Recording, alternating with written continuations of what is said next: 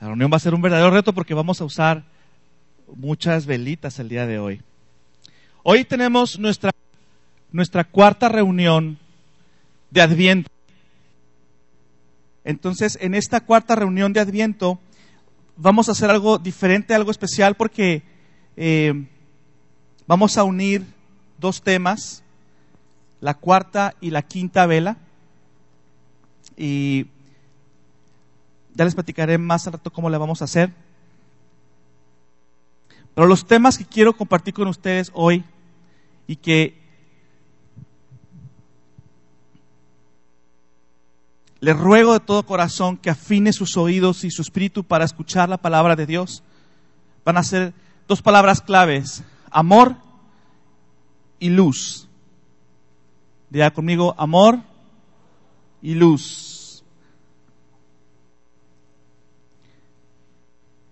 Como dijo Marco, nos recordó hace rato, hemos ido deshojando un tema tras tema, hablando de la esperanza, hablando del gozo, hablando de la paz que Jesús representa y que celebramos con la Navidad. Y en este cuarto domingo, también en nuestra celebración de Navidad, vamos a iniciar con esta reflexión acerca del amor una de las definiciones, ¿sabía usted, amado hermano, que una de las definiciones más concretas de Dios, que está en, Primera de Juan 4, eh, dice así, Dios es amor. Punto.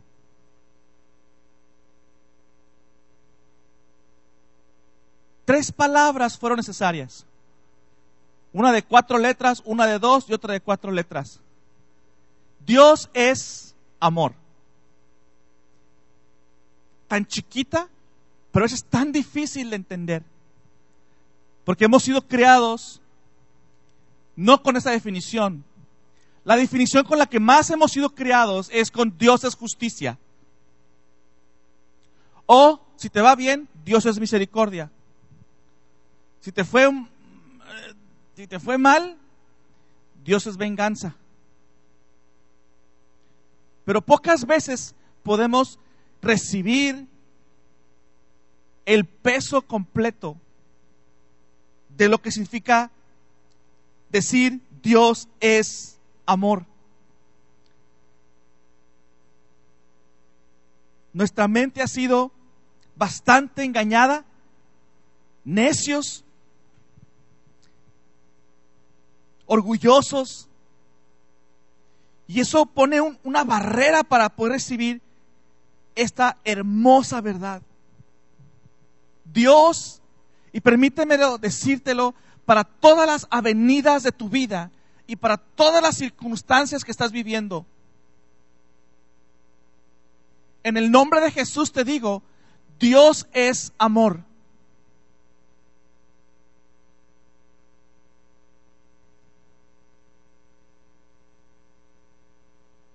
Y esta, esta definición de amor se demuestra en Juan 3:16, cuando dice, porque de tal manera amó Dios al mundo que dio.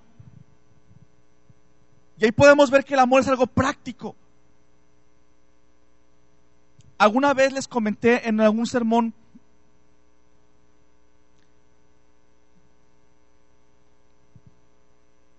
que el amor es algo muy peculiar y tiene siempre que ver con dar. Fíjense cómo está aislado en ese versículo. Porque de tal manera amó Dios al mundo que dio. Su tal manera de amor le llevó a dar. El amor de Dios es dar. Dios dio. ¿Sabes tú que puedes dar sin amar? Pero no puedes amar sin dar. Piense conmigo otra vez. Podemos dar sin amar, pero no podemos amar sin dar. De tal manera amó Dios al mundo que dio.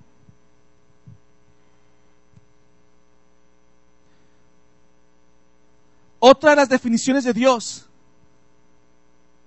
es acerca de la luz. Y yo le voy a pedir en el amor de Jesús que me acompañe en una serie de citas que están en Primera de Juan, en capítulo 2. Si tiene su Biblia por ahí, ábrala, porque vamos a ver varios pasajes y aquí Javier nos va a echar la mano en, en esos versículos. Vamos a leer desde el versículo 8. Es Primera de Juan, capítulo 2, versículo 8. Vamos a leer el 9, el 10 y el 11. Y no es de extrañarse que el famoso discípulo amado, Juan, tal vez uno de los discípulos más jóvenes de los doce de Jesús, conocido como el discípulo amado, tierno, tierno apóstol, enseñó mucho acerca del amor. Y el Espíritu Santo le, inspiró estas palabras. Entonces comenzamos en el versículo 8. ¿Estamos listos? ¿Estamos listos, amaditos? Sí. Dice, sin embargo, os escribo un mandamiento nuevo, que es verdadero en Él y en vosotros, porque las tinieblas van pasando y la luz verdadera ya alumbra. Vamos a desmenuzar esta, esta porción, amados. Fíjense cómo el, el apóstol amado nos enseña un mandamiento que es verdadero, es decir, que es real, que es una realidad en Él. Primero dice en Él. Es una realidad en Jesucristo. Jesucristo, la personificación más grandiosa del amor de Dios. Es el amor de Dios hecho carne, Jesús. Pero también dice que es verdadero en nosotros. Hay un mandamiento y cuando, cuando leemos la palabra mandamiento ahí, hay diferentes maneras de traducirlo. Y una de ellas es precepto o principio. O sea, no es tan solo como una orden, sino como una realidad que ya está dentro de nosotros. Es decir, cuando, cuando Juan está diciendo, les traigo un nuevo mandamiento, no necesariamente tenemos que pensar como que es una orden. Está, está usando una palabra que también significa principio o realidad que ya está presente. Por eso dice, es un mandamiento que, que, es verdadero en Él y en ustedes. Es decir, es un principio, es una realidad que es cierta en Jesucristo, pero también es cierta en ustedes. Y esa verdad es que habla de la luz. ¿Y qué es la luz? Porque empieza a decir, que las tinieblas van pasando y que se acerca la luz y que llega la luz. Si lo leemos de nuevo, dice, porque las tinieblas van pasando y la luz verdadera ya alumbra. Juan está introduciendo algo y nos está recordando que hay algo que ya existe, que está en la esencia de Cristo y que está en la esencia de nosotros como creyentes que ya es realidad. Si vemos el contexto, amados, lo que va pasando, Juan tiene algunas decenas de años sobreviviendo a Jesús. El Evangelio está propagando, está transformando el mundo en su generación, está cambiando la forma de pensar de las personas, está trayendo una nueva esperanza a Israel y más allá de Israel. Y cuando Jesús aborda, perdón, cuando Juan aborda este principio y dice, las tinieblas van pasando, esta mentalidad del antiguo pacto va pasando y se acerca una luz. Y esa luz, amados, es esta nueva forma de pensar que es traída en el Evangelio. Y en el Evangelio, la esencia del Evangelio es el amor de Dios es lo más central, lo más nuclear, lo más céntrico. De todas las palabras que hemos hablado en Adviento, paz, esperanza, gozo, sí son parte de una plataforma, pero que esas son resultado de la fuente de amor de Dios. Vamos a brincar al versículo 10, amados. Primero de Juan 2.10 dice, Fíjense, ya estableciendo la plataforma, ya estableciendo la base, el principio de que nosotros que, que hay algo verdadero en nosotros que también coincide con algo que es verdadero en Jesucristo. Y que tiene que ver con este principio. Y dice el 10, el que ama a su hermano, ¿lo podemos leer todos juntos? El que ama a su hermano permanece en la luz y en él no hay tropiezo. El que ama a su hermano permanece en la luz. Vea esta conjunción de las dos palabras, amor y luz. Otra vez, ¿qué es lo que va pasando en su generación de Juan?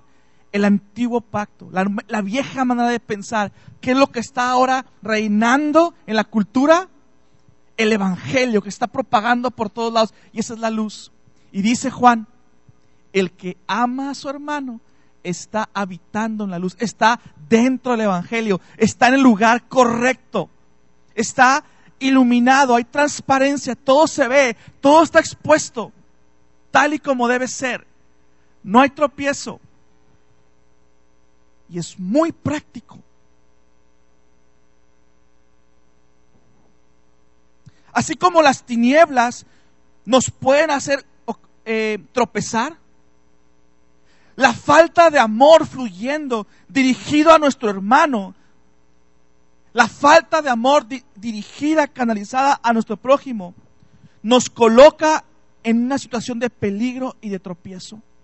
Porque la palabra nos enseña que el amor, en, el flujo del amor, en la, en la transferencia de amor, estamos activos, estamos justo siendo luz. Estamos transmitiendo la esencia del Evangelio, la esencia del mensaje de salvación, que es el amor. Por eso, el primer paso del evangelismo oración es abrir tu corazón y hablar con Dios acerca de tu prójimo, para que tu corazón sea ensanchado y puedas amar a tu prójimo, porque no puedes evangelizar correctamente a ningún vecino, a ningún compañero, ni tu familia, si no, si, si no hay realmente una actitud de amor en tu corazón. Porque hablar un mensaje de evangelio sin el amor de Dios, sin ser práctico, es una cosa muy extraña. Es un fuego extraño. Porque nuestros actos y nuestra esencia hablan mucho más de lo que nuestras palabras dicen. Entonces no podemos propagar un evangelio si, si no estamos sumergidos en el amor de Dios y, y, real, darnos cuenta que Dios nos ama y que somos amados y que vivimos en el amor. ¿Sí me está siguiendo? Porque algunos se quieren colgar a veces medallitas de que son muy evangelizadores. Pero en la primera que les hace el vecino, sacan la espada. Y están de pleito con todo el mundo.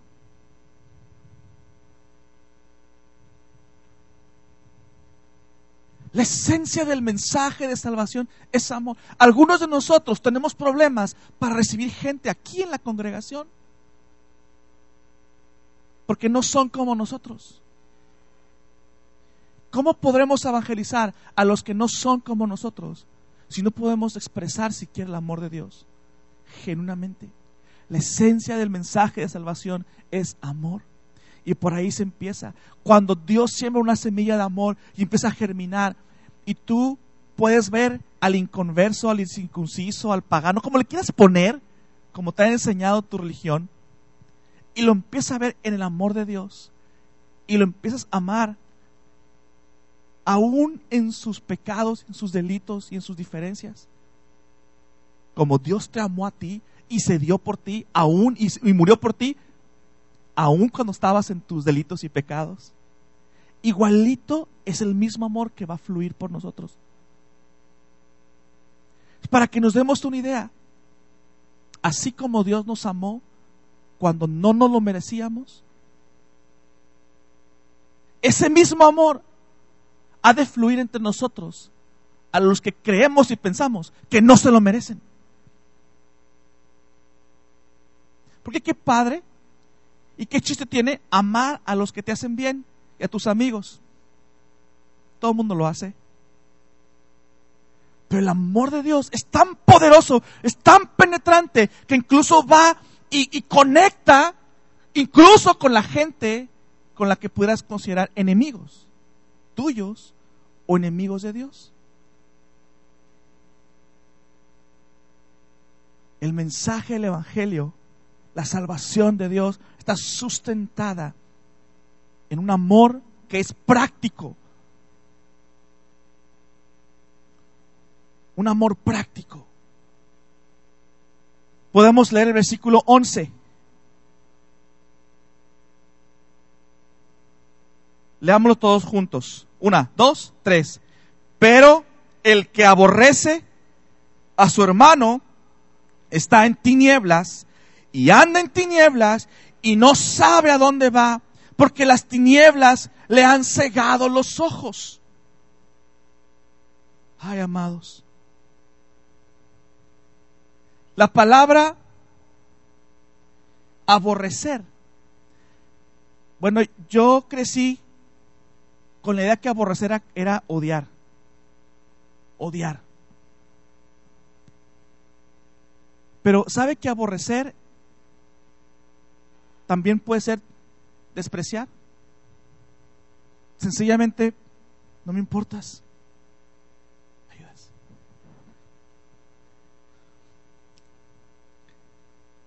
Tania. Perdón, amados.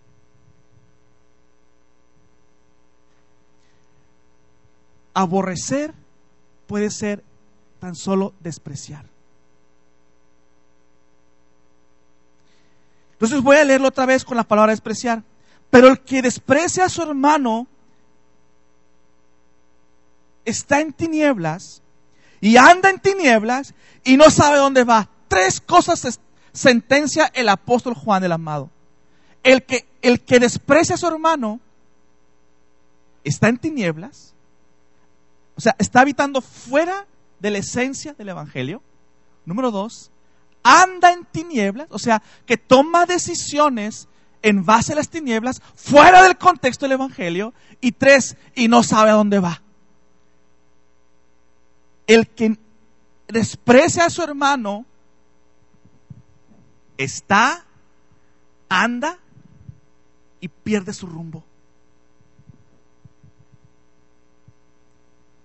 El que anda en tinieblas habla de las decisiones que tomamos frente a nuestro hermano, que no parten del amor de Dios. ¿Cuántas veces la relación entre hermanos, cuántas veces entre nosotros o con cualquier prójimo está basado todo menos en el amor de Dios?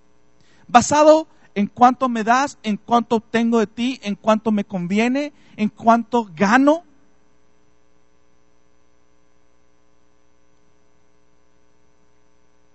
Fíjese, yo, no sé si tú has tenido este conflicto, pero hay, un libro muy famoso y es un tema que hemos predicado aquí, que son los límites.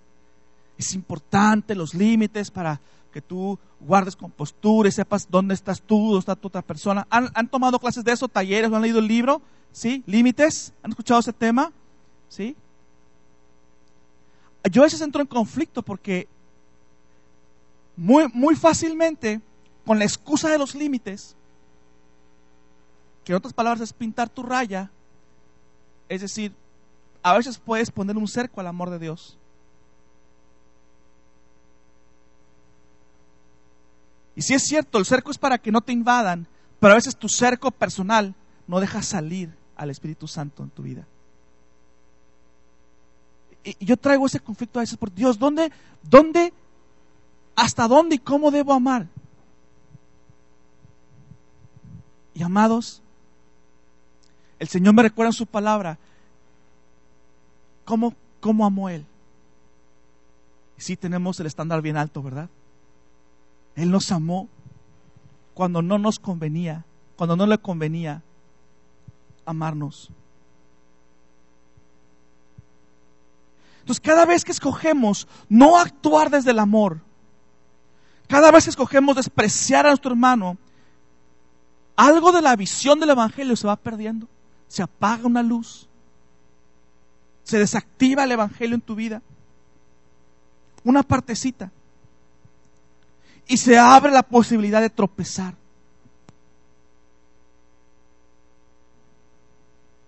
No saber a dónde vamos es que perdemos el sentido de la visión y del propósito de por qué seguimos aquí en la tierra con otros seres humanos y Dios no nos ha llevado al cielo.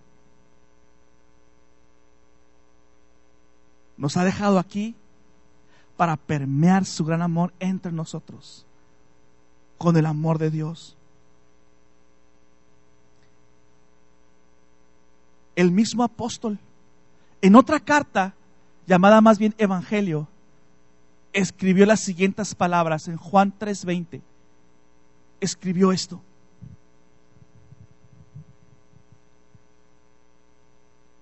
Y lo escribió citando a Jesús. Esto lo dijo Jesús en el Evangelio Juan 3:20. Porque todo aquel que hace lo malo aborrece la luz y no viene a la luz para que sus obras no sean reprendidas. Mire usted otra vez esta, esta palabra clave, luz, aborrecer, hacer lo malo. En otras palabras, la luz, amados, la luz del Evangelio es para manifestar, exhibir, presumir, lucir las obras de Dios a través de nosotros, lo que estamos haciendo. Luz es símbolo de transparencia, de algo que se propaga, que va brincando de gente en gente, así como la luz viaja de fotón en fotón, así como la, luz viaja por ondas. La luz del Evangelio se propaga de persona en persona, de, de hermano en hermano.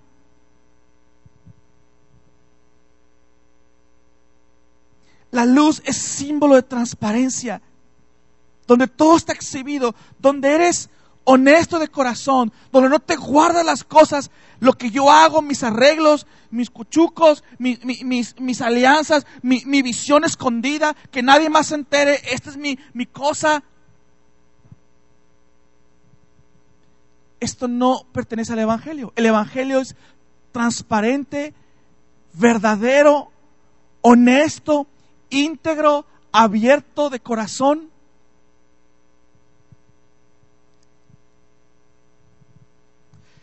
La luz es símbolo de transparencia, de confesión, de ser tal cual somos, sin esconder, sin aparentar lo que no somos. El incrédulo el que no ama la luz del Evangelio, aborrece, desprecia el amor de Dios.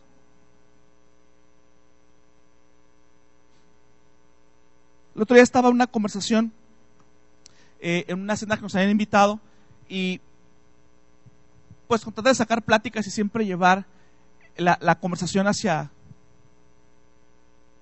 hacia lo que nos apasiona, que es el amor de Dios, la salvación pues empezamos a hablar de los proyectos que Alex y yo hemos estado, envueltos,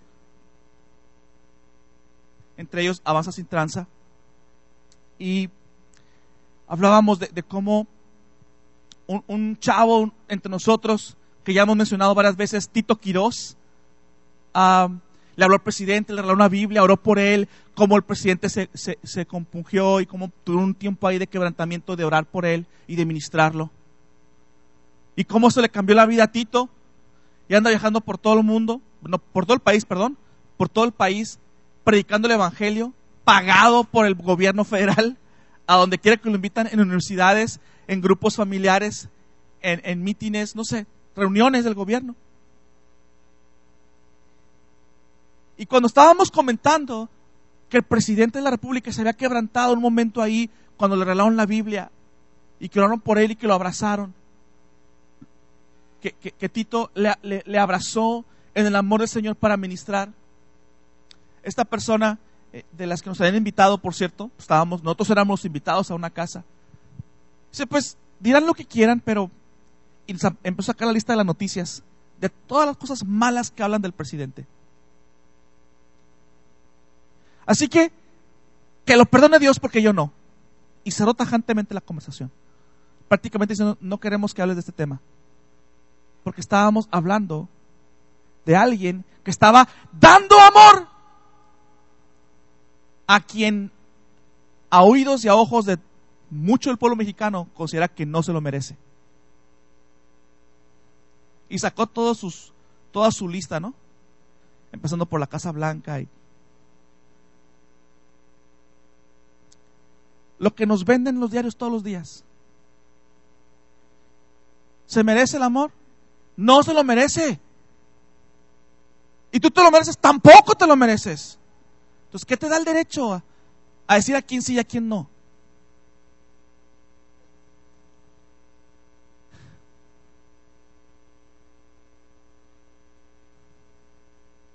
Todos los días tenemos el privilegio de poder decidir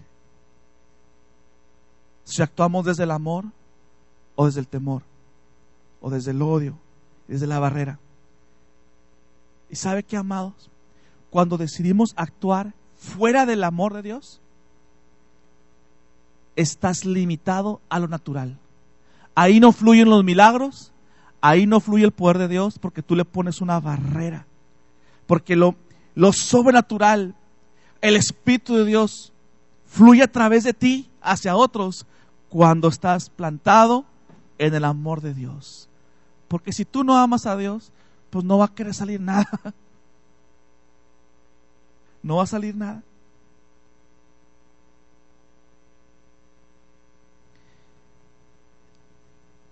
Lo voy a leer otra vez, Juan 3:20, porque todo aquel que hace lo malo aborrece la luz y no viene a la luz, porque sus obras son reprendidas. El incrédulo hace dos cosas, aborrecer, despreciar la luz. Y número dos, no se acerca a la luz, no viene a la luz, se aleja de la luz. Se aleja de la revelación del Evangelio, que es el amor de Dios. Muchas veces porque no queremos que nos saquen nuestros trapitos al sol. Porque cuando somos expuestos tal y como somos delante de Dios, nos van a encontrar cosas con las que no vamos a estar con las que Dios no va a estar de acuerdo. ¿Y cuántas veces nos escondemos ante nosotros, hermanos? Y, y, lo, y lo enmascaramos con muchas otras cosas. Para que no me dañen, para poner mis límites, para que no abusen de mí. La realidad es que interrumpimos el flujo del amor de Dios entre nosotros.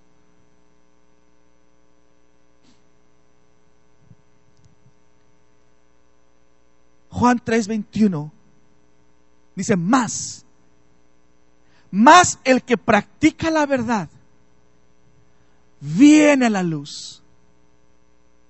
Se acerca a la luz, es transparente, le da la bienvenida al Evangelio para que sea manifiesto que sus obras, que su intención son hechas en Dios. Entonces vamos a hilar estos, estas cosas porque puede ser que estén así como salteadas, pero déjeme ponerlo en concreto en seis pasitos muy padres, concretos. Número uno, Dios es amor. Número dos, el amor se manifiesta en forma práctica. Dios dio. ¿Se acuerdan? Número tres, Dios demostró su esencia de amor dando a su Hijo.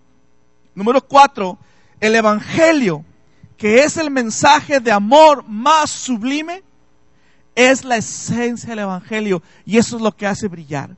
Número cinco, el Evangelio se hizo carne en Jesús y el Evangelio también se quiere hacer carne en ti y en mí. El Evangelio se hizo carne en Jesús y se hace carne en nosotros también.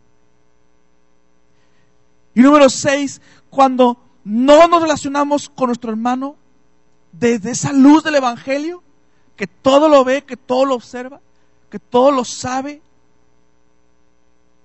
hacemos a Dios a un lado y nos exponemos a tomar decisiones equivocadas y podemos perder el rumbo. No importa que estemos aquí domingo tras domingo.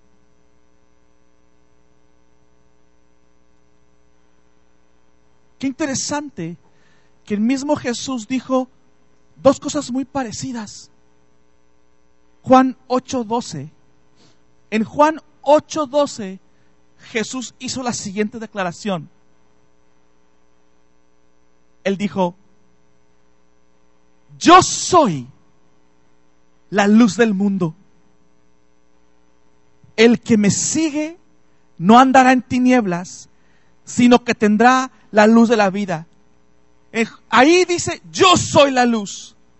Pero en otro versículo, en Mateo 5:14, Jesús dice a una multitud en un sermón que da en un cerro, parecido a estos, dice, ustedes son la luz del mundo. ¿Por qué en una, en una ocasión dice, yo soy la luz del mundo, y en otra dice, ustedes son la luz del mundo? Porque somos uno en Él, y en Él somos y existimos y habitamos y nos movemos. Y por eso Juan podría, podría decir en su primera carta, hay un mandamiento, es nuevo, nuevo porque las tinieblas van pasando y se acerca la nueva luz, la nueva era del nuevo pacto. Se está transformando la ciudad. ¡Ey! Es nuevo, es verdadero en Cristo, es verdad en Cristo, pero también es verdad en ustedes. Por eso Jesús podía decir, yo soy la luz y ustedes son la luz. Noten que no dice que nosotros reflejamos su luz. No. Dios no dice que nosotros reflejamos su luz. Dios dice, ustedes son la luz. Oh amados, yo ruego en el Señor que caiga en su corazón esta hermosa verdad.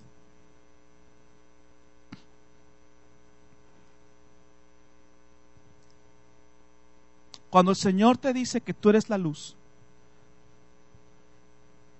está diciendo que Él ha depositado en ti, por la sangre de Cristo, una esencia divina para ser y hacer lo que Él hizo en la tierra. Pero no lo creemos. Creemos que solamente reflejamos su luz. Qué bonita poética manera de decirlo, pero antibíblica somos la luz del mundo. Vosotros sois la luz del mundo. La iglesia evangélica San Pablo es la luz del mundo, como otras muchas iglesias, como donde haya un creyente en el mundo que se atreva a creerlo, va a poder operar en el poderoso ámbito que Jesús operó.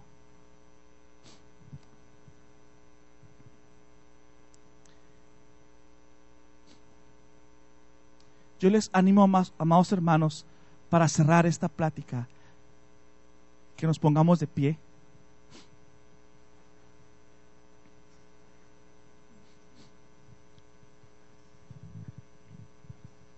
Y en este tiempo de Navidad, en este tiempo donde los corazones se enternecen, otros sufren porque ven las cosas desde el punto de vista humano pero los que tenemos el privilegio de ver las cosas desde el trono de Dios y que tú tienes la posibilidad también de verlo, es un tiempo de regocijo. Amados, hoy vamos a hacer un, un, acto tradicional. ¿Dónde están las velitas? Los servidores van a pasar unas velitas y vamos a celebrar nuestro culto de luces hoy, porque es nuestro último culto del año. Entonces, eh, ¿me pasas esta? Préndeme esta velita.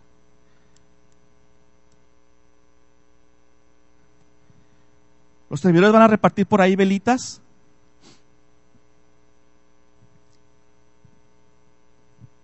Y esta luz simboliza, ya, ya, entre más servidores, más rápido.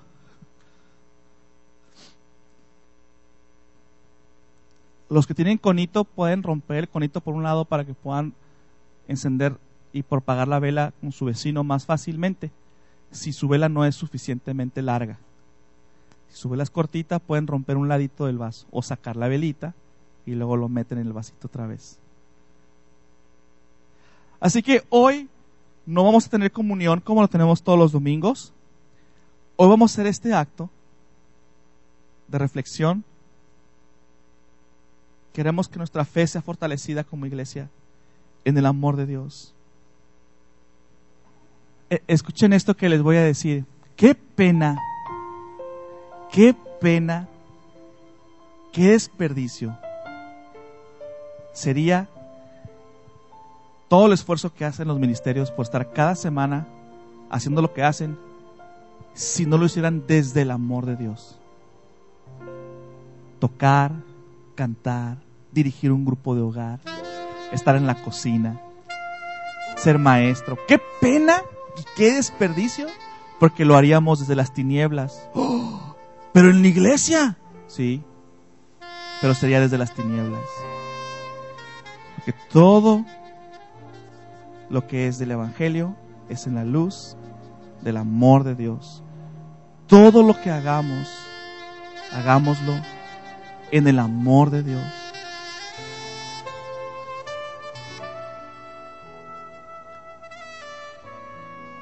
Solo así podemos amar al que no se lo merece. Solo así podemos ministrar a quien no te lo agradece. Solo así podemos servir a quien ni se da cuenta. Y ese es el poder del Evangelio. Si, de, si hemos de ser efectivos en el reino, es porque somos efectivos en el amor de Dios. Pablo decía, ¿de qué sirve que hable lenguas humanas o angelicales y de todo menor los pobres? Si no tengo amor, soy como un metal que retiñe, nomás hace ruido, pero no tiene vida. No tiene vida del reino de Dios.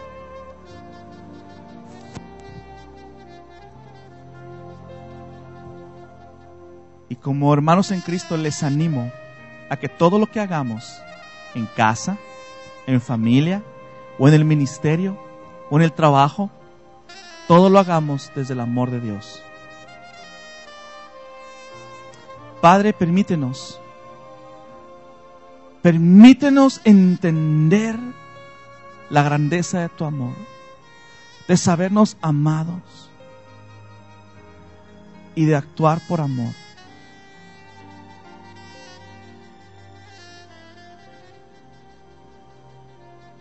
Señor, ilumina todas aquellas cosas que estamos haciendo sin tu amor. Inunda, Padre, con tu gran amor todas las sendas de nuestra vida. Que el poder y la luz de tu Evangelio sea lo que brille en nuestro ser. No nuestro dinero o lo mucho que trabajamos en la iglesia o lo bien que nos portamos, sino que sea solo tu amor y nos amemos unos a otros.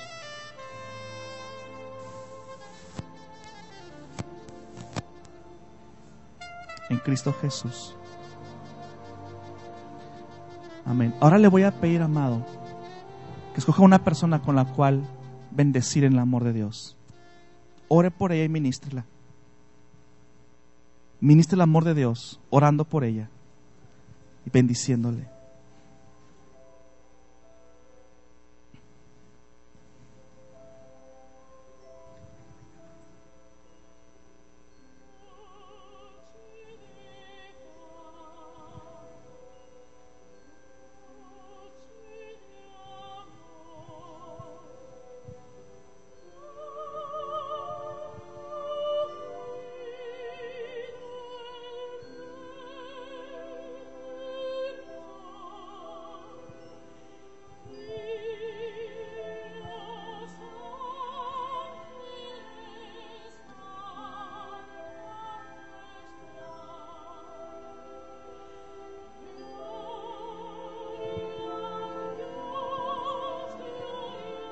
Oh Señor, irrumpe, irrumpe con tu amor entre nosotros.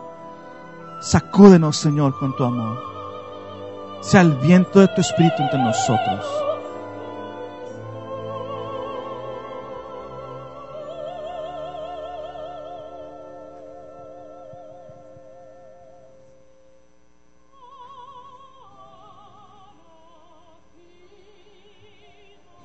que podamos entender lo grande, lo definitivo, lo impetuoso de tu amor, que transforma, que nos enseña la verdad de las cosas y que nos da un rumbo y un camino a seguir. Enséñanos a recibir tu amor, aun y cuando pensamos que no nos lo merecemos. Padre, en el nombre de Jesús vengo contra toda falsa humildad que dice que no se merece las bendiciones tuyas, Señor. Que pueda salir de esa cárcel, de ese pensamiento engañoso y pueda vivir en gratitud, realmente en gratitud y humillado delante de ti de que aunque no se merece, las recibe y las vive. Y aquel que se cree merecedor de tus bendiciones, por cómo se porta, Padre, que tu amor le derrita su orgullo y pueda fundamentar su vida solo en tu amor hacia Él y que pueda hacer luz donde quiera que vaya. En el nombre de Jesús. Amén. Amén.